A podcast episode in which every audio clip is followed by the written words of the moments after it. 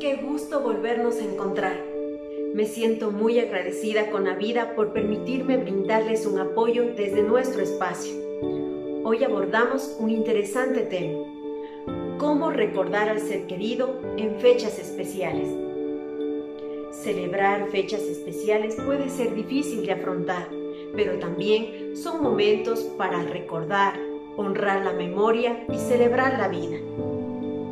Durante el duelo es normal sentirse triste, pero esto no es un impedimento para dejar de celebrar momentos especiales, como un cumpleaños, Día del Padre, de la Madre, del Abuelo, Navidad, Año Nuevo, entre otros.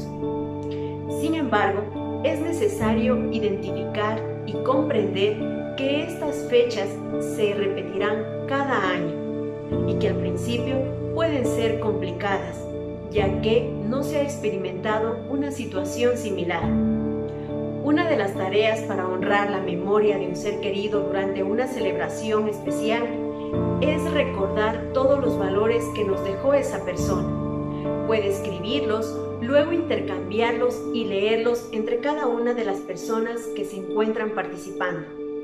Las actividades deben ser positivas e inspiradoras, que ayuden a mantener la unión familiar.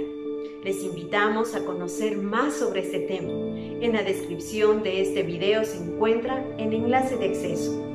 Les motivo a todas las personas que están en proceso de duelo para que acepten la realidad de la pérdida y relocalicen a su ser querido en el fondo de su corazón.